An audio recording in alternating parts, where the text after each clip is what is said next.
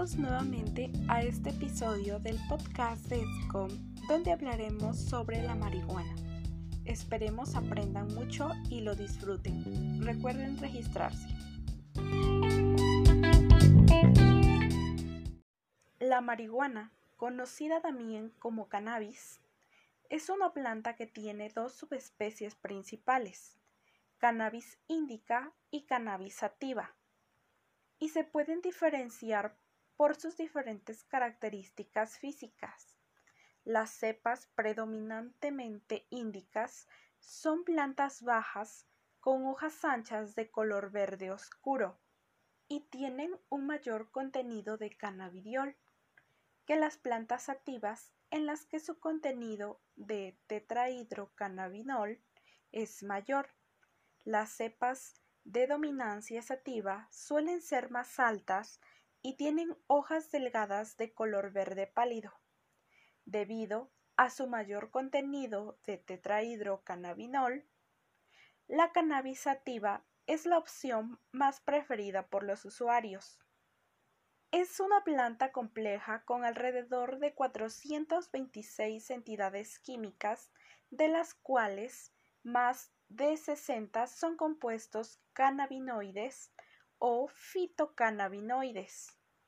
Los cuatro compuestos principales son el D9-TCH o delta 9 tetrahidrocannabinol, CBD o cannabidiol, el delta 8 tetrahidrocannabinol y el CB N o cannabinol, que han sido los más investigados. En la planta, los cannabinoides se sintetizan y acumulan como ácidos cannabinoides, pero cuando el producto a base de hierba se seca, almacena y calienta, los ácidos se descarboxilan gradualmente en sus formas adecuadas, como el cannabidiol, o el delta 9 tetrahidrocannabinol. El tetrahidrocannabinol característicamente produce de una manera dependiente de la dosis hipoactividad, hipotermia, deterioro de la memoria espacial y verbal a corto plazo. Sin embargo, el cannabidiol no afecta la actividad locomotora, la temperatura corporal ni la memoria por sí solo.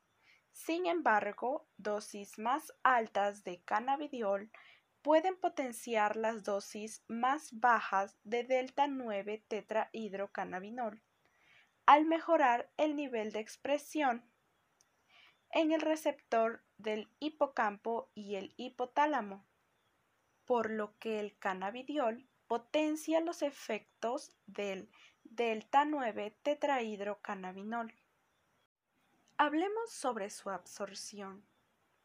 Las rutas principales de administración de los productos derivados de la marihuana son inhalación de cigarrillos e ingestión de alimentos o líquidos que contengan la planta. Además, se han estudiado otras rutas de administración y formas de liberación con propósitos terapéuticos como la vía rectal, dérmica y sublingual. Por la vía inhalatoria, el tetrahidrocannabinol se detecta en el plasma en los primeros segundos después de la primera inhalación de un cigarrillo y su punto pico alcanza luego de 3 a 10 minutos, aunque hay variaciones depende de la profundidad, duración de la inhalación y retención del humo. A diferencia, la absorción por vía oral es lenta y errática.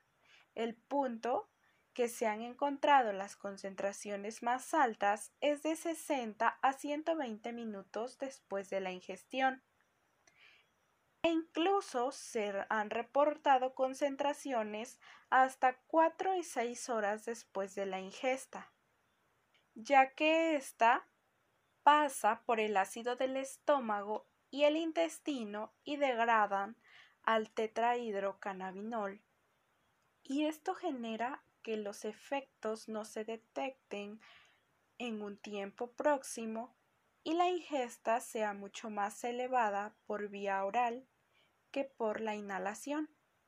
El tetrahidrocannabinol sigue una distribución multicompartimental porque no requiere un tipo específico de transporte.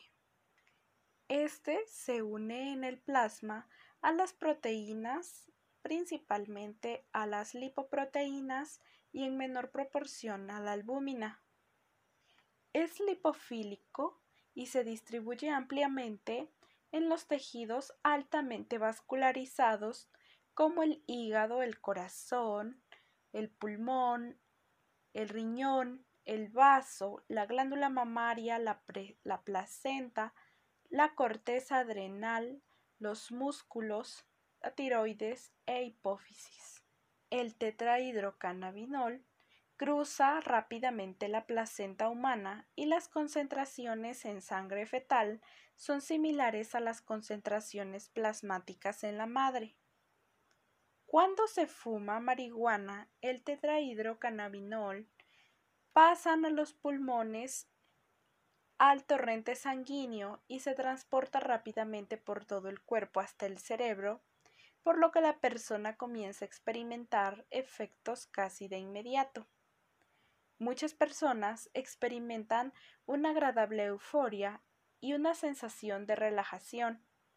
Otros efectos comunes pueden variar dramáticamente entre diferentes personas e incluyen una mayor percepción sensorial, aunque pueden existir algunas experiencias no agradables. Las cantidades detectables de tetrahidrocannabinol pueden permanecer en el cuerpo durante días o incluso semanas después de su uso, los efectos notables de la marihuana fumada generalmente duran de una a tres horas y los de la marihuana consumida en alimentos o bebidas pueden durar muchas horas.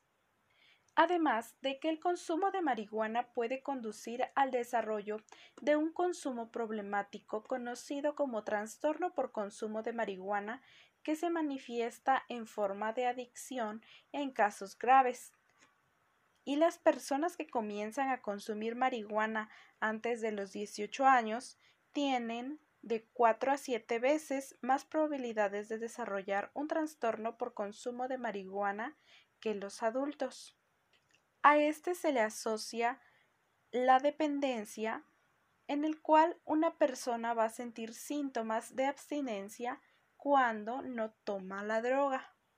Así, las personas que consumen marihuana con frecuencia presentan irritabilidad, problemas de humor y para dormir, disminución del apetito, antojos, inquietud o diversas formas de malestar físico que alcanzan su punto máximo durante la primera semana de después de dejar de fumar y duran hasta dos semanas. La dependencia ocurre cuando el cerebro se adapta a grandes cantidades de la droga al reducir la producción y la sensibilidad a sus propios neurotransmisores endocannabinoides, por lo que se ha convertido en una adicción y la persona no puede dejar de consumir la droga a pesar de que interfiere con muchos aspectos de su vida. Es importante recordar que una persona puede ser dependiente y no adicto. De los receptores se conoce a CB1R y CB2R, además de otros receptores acoplados a proteína G y receptores nucleares y de canal iónico. CB1R predomina en el cerebro y el músculo esquelético y CB2R se expresa predominantemente en los testículos y en los niveles más bajos en las regiones de recompensa del cerebro. Los endocannabinoides AEA e resulta ser un agonista parcial de alta afinidad con CB1R y casi inactivo en CB2R, mientras que el 2AG actúa como agonista completo en ambos con afinidad de moderada a baja. Los endocannabinoides activan los receptores CBR. La planta de marihuana como medicamento no es recomendable ya que puede dañar los pulmones cuando se fuma y el sistema cardiovascular, además de que puede generar otros efectos dañinos en el cerebro y en el cuerpo, por lo que resulta más dañina que útil como medicamento. Otro problema de la marihuana como medicina es que los ingredientes no son los mismos de una planta a otra, por lo que no hay forma de saber qué tipo y qué cantidad de químicos se está obteniendo. Se han fabricado medicamentos en forma de píldoras a partir del, del tetrahidrocannabinoide y sus efectos terapéuticos se relacionan con su capacidad para reducir el dolor crónico, las náuseas y los vómitos debidos a la quimioterapia y la espasticidad. Entre estos medicamentos se encuentra el dronabinol, marinol y la nabilona. Pero la sustancia que se utiliza para fabricar estos medicamentos, que es el tetrahidrocannabinoide, puede generar efectos negativos en el cerebro y en otras partes del cuerpo, además de funcionar como medicamento. Otra sustancia que se utiliza de la marihuana es el cannabidiol, que actúa en diferentes partes del sistema nervioso y que podría ayudar a las personas con convulsiones y espasmos incontrolables. No obstante, es importante saber que los productos que se utilizan para fabricar los medicamentos son prometedores desde el punto de vista terapéutico y no el uso de la planta de marihuana o extractos crudos, que, como ya se ha mencionado, resulta mayor el riesgo que el beneficio. Riesgos del consumo de marihuana. Entre estos encontramos problemas respiratorios, ya que el humo de la marihuana irrita los pulmones y las personas que fuman marihuana con frecuencia pueden tener los mismos problemas respiratorios que quienes fuman tabaco. Estos problemas incluyen tos, flemas diarias, enfermedades pulmonares más frecuentes y un mayor riesgo de infecciones pulmonares. Así también encontramos un aumento en la frecuencia cardíaca, ya que la marihuana aumenta la frecuencia cardíaca hasta tres horas después de fumar y este efecto puede aumentar la probabilidad de un ataque cardíaco, donde las personas mayores y las personas con problemas cardíacos tienen un mayor riesgo. Un problema más es el desarrollo infantil durante y después del embarazo, ya que el consumo de marihuana durante el embarazo está relacionado con un peso más bajo al nacer y un mayor riesgo de problemas cerebrales y de comportamiento en los bebés. Si una mujer embarazada consume marihuana, la droga puede afectar ciertas partes del desarrollo del cerebro del feto. Además, los niños expuestos a la marihuana en el útero tienen un mayor riesgo de problemas de atención, memoria y resolución de problemas en comparación con los niños no expuestos. Así también, el consumo durante la lactancia materna es desfavorable ya que el tetrahidrocannabinol puede alcanzar cantidades en la leche materna que podrían afectar el desarrollo del cerebro del bebé. Otros de los riesgos que pueden presentarse es las náuseas y vómitos intensos, ya que un consumo regular y prolongado de marihuana puede hacer que algunas personas desarrollen el síndrome de hiperemesis cannabinoide, causando que algunos usuarios experimenten ciclos regulares de náuseas, vómitos y deshidratación, por lo que a veces requieren atención médica de emergencia.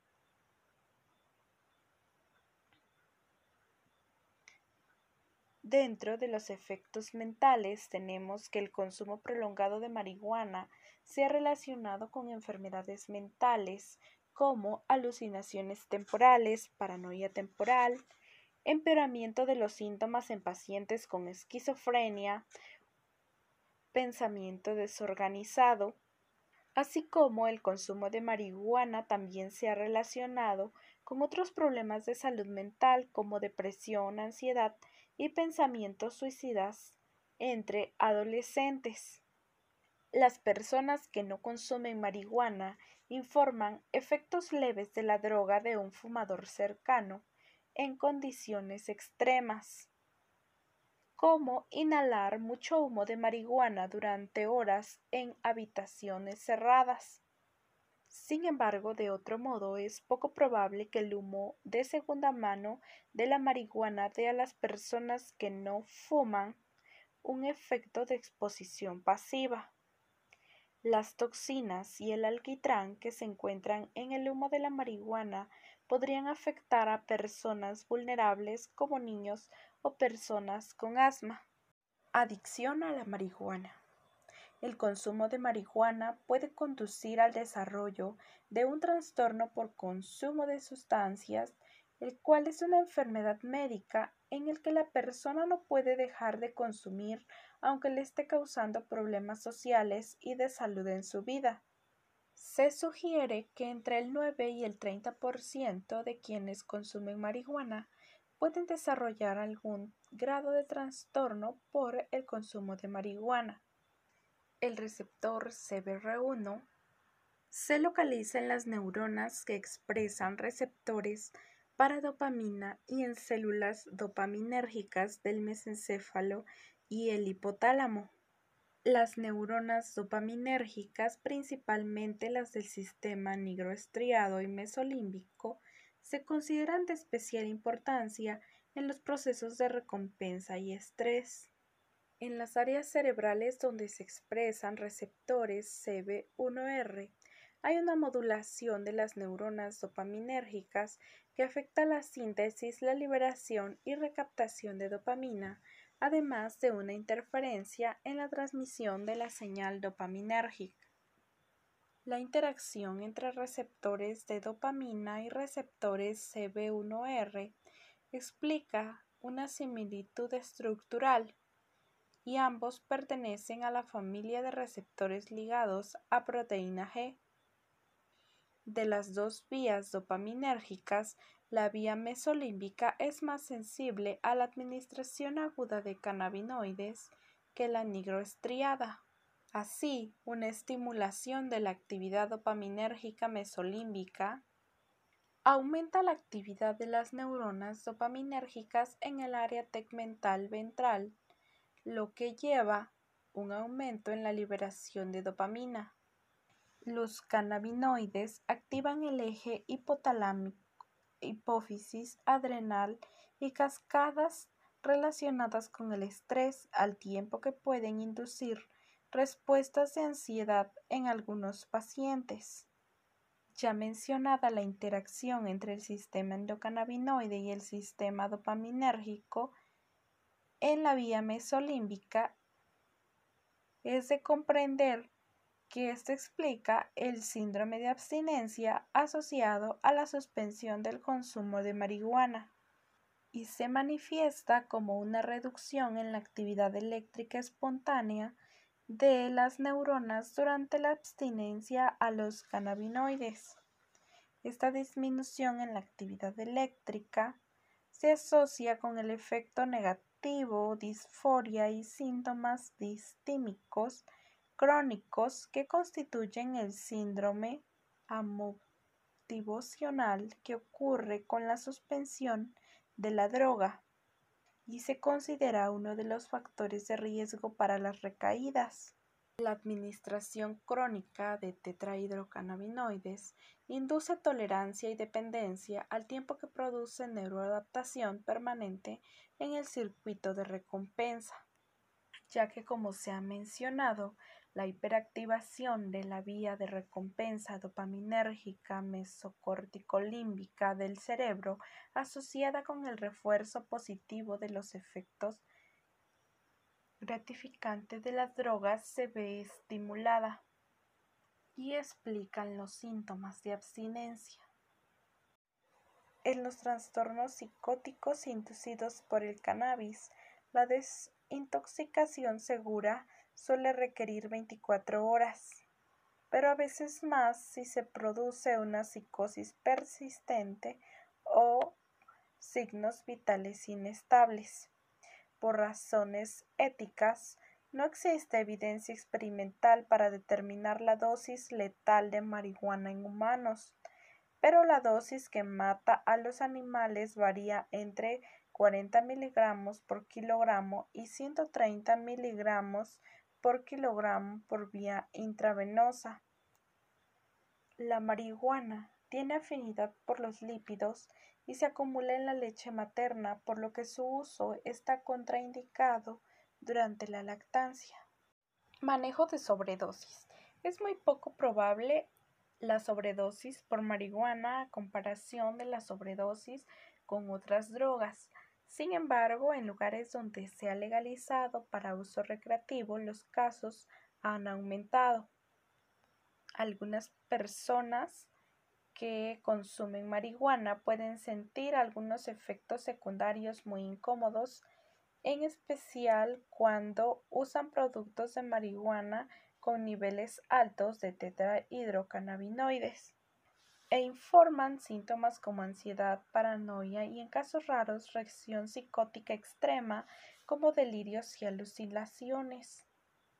Muchas personas que no conocen sobre los productos comestibles no se dan cuenta que el cuerpo tarda más en sentir los efectos de la marihuana cuando se ingiere en lugar de fumarla por lo que consumen mucho más producto tratando de drogarse más rápido o pensando que no han consumido lo suficiente. Además, algunos bebés o niños pequeños han padecido gravemente después de ingerir marihuana o comestibles de marihuana que quedan en la casa. Para los casos más leves, se sugiere hidratarse con jugo de limón en agua que ayuda a neutralizar los terpenos y contrarresta los efectos deshidratantes de tetrahidrocannabinoides. Y se agrega masticar granos de pimienta negra que cambiará en comodidad debido a los terpenos, esto en casos más leves. Sin embargo, cuando esto es mucho más grave, por ejemplo, si hay dolor en el pecho, es razonable obtener un electrocardiograma con 12 derivaciones y posiblemente marcadores cardíacos para evaluar si hay isquemia o infarto de miocardio, ya que se cree que existe un riesgo elevado de hasta 4.8 veces más para el infarto de miocardio en la primera hora después del consumo de marihuana. Los pacientes con ingestión tóxica también deben someterse a pruebas de detección, especialmente si se observan anomalías electrolíticas o prolongación de QRS en el electrocardiograma. El tratamiento para la intoxicación por marihuana es sintomático y su alcance tiene numerosos factores, incluida la edad del individuo y la cantidad de cannabis ingerida.